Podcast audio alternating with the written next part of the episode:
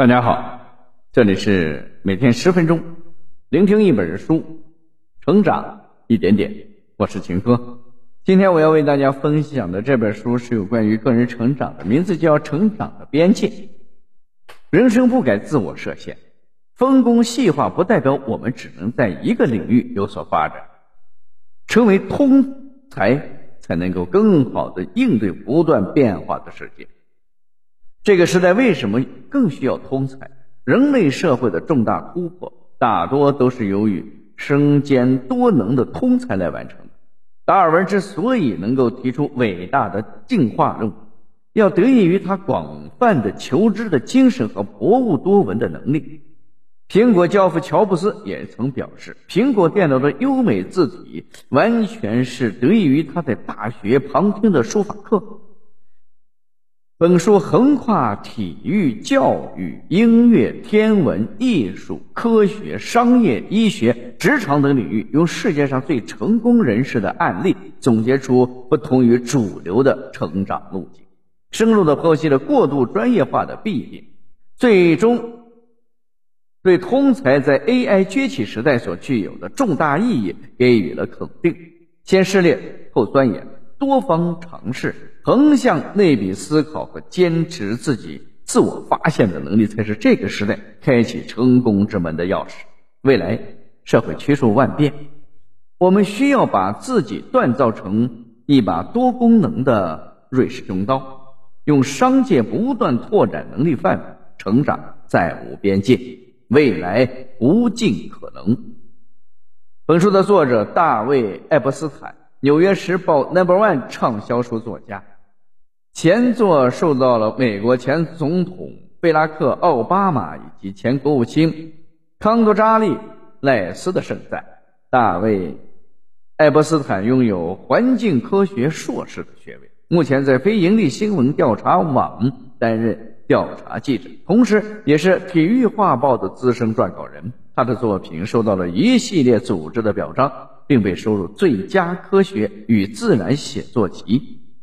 下面我会用大概十分钟左右的时间来为大家讲述书中的精髓。我们对于自我成长总是有很多的问题，比如如何成为专业精英，如何设计成长路径，在人人斜杠的时代，除了本职工作还能有哪些探索呢？而这些问题都能在《成长的边界》一书中找到答案。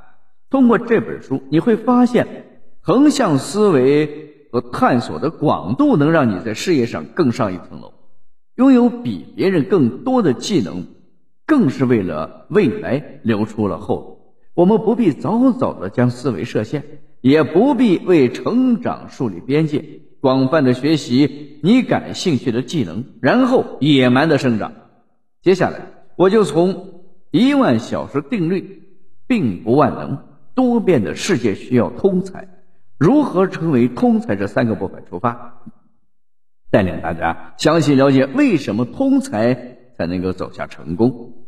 首先，我们来看第一个部分：一万小时定律并不万能。一万小时定律我们并不陌生，即人们眼中的天才并非天资聪颖。而是经过了不断的努力，一万个小时的刻意练习是帮助普通人成为顶尖专家必要的条件。很多人对深刻的理论深信不疑，认为这是一条普通人向上层流动的通道。但是，这条定律真的万能吗？本书的作者提出了不同的意见。他认为，深度和广度各有其优势和适用的场景，而更多的场合需要的是广度。不是深度。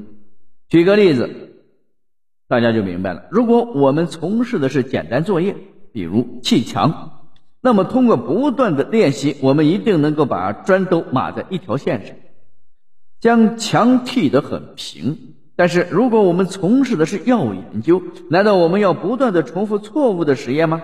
在这种时候，刻意的练习只会让我们走入死胡同。此外，刻意练习也会扼杀后续。转变的动力，比如运动员，他们在退役后很难去从事与运动完全不相关的工作，这是因为在他们的成长经历中用了太多的时间和精力专注在同一个领域，以至于他们对其他的领域缺乏认知，转行会比其他人更加的困难。通过刻意练习培养出来的专家，很容易陷入技能的陷阱，过于依赖以往的经验，就会导致一叶障目。有时落入这种陷阱中，甚至需要付出生命的代价。比如人们常说的“淹死的都是会水”，正是因为这些人对自己的游泳技能过于自信，使他们在没有专业设备辅助的情况下游得过深，离岸边过远，从而导致了悲剧的发生。此外，一万小时定律还很容易陷入追求数量积累而不是追求质量的误区。从而刻意练习变成一种机械的哄时长，不但达不到成为专家的效果，甚至白白浪费了时间，还会陷入毫无意义的自我感动和自我成就中。第二个部分，多变的世界需要通才，只有通才才能够打通事物之间的联系，重新燃起对世界万物本质的兴趣。从而对五彩纷呈的社会有更加深入的了解。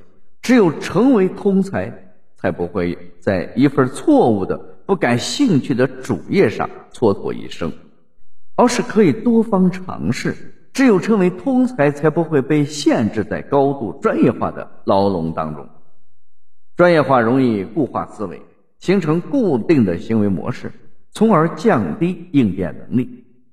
反面例子就是很多音乐家只会演奏，但是不会即兴发挥。当然，通才也并非无所不能。如果我们要求自己什么都会，那可能穷尽一生也只学到了冰山一角。通才是指拥有开放的心态，不将自己拘泥于单一的领域。通才的人往往能够站在更宏观的角度来看待事物，从而做出更加理智、更加公平的决策。这样的人在职场上也更容易获得领导的认可，获得更多的表现机会。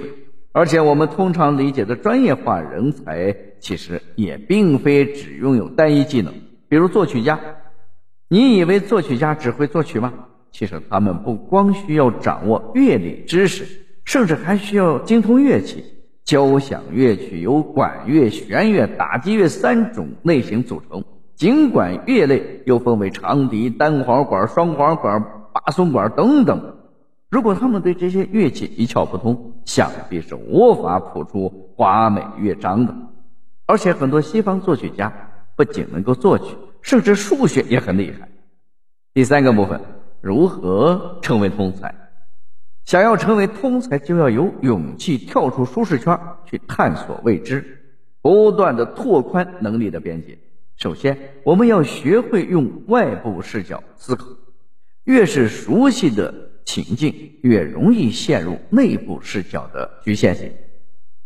尝试跳出固有的角色，站在一个全新的角度去看待问题，这样更容易看透事物的本质，也更容易找到解决问题的最佳方式。比如，如果我们被困在房间中，内部视觉想到的可能是。求救或者破窗、破门而出，而外部视角想到的则是为什么会被困在房间里。如果是被家人误关在房内，那只要找到家人、拿到钥匙就很容易解决问题了。其次，学会用多视角进行关联思考。进行关联性思考是人类主宰地球的原因之一。对原本毫无关系的事情进行联想，对于同一个问题。用不同学科的知识进行解答，比如你纠结是辞职创业，还是在现有的岗位上按部就班，你就可以从父母师长、子女、领导、朋友等身份出发来看待这个问题，最后做出一个当前环境下最理智的决策。最后，不要受限于固有身份，时代是不断变化，生活中的一切也都是动态发展。每个人的成长有很多路径和可能，我们应该大胆的尝试，勇于探索，不断的接受和吸收新知识，别把自己局限在一个身份认知内，不断的扩大自己的知识面，让自己涉猎更加广泛。成为一个既有较深的专业知识，又有广博的知识面的梯形人才。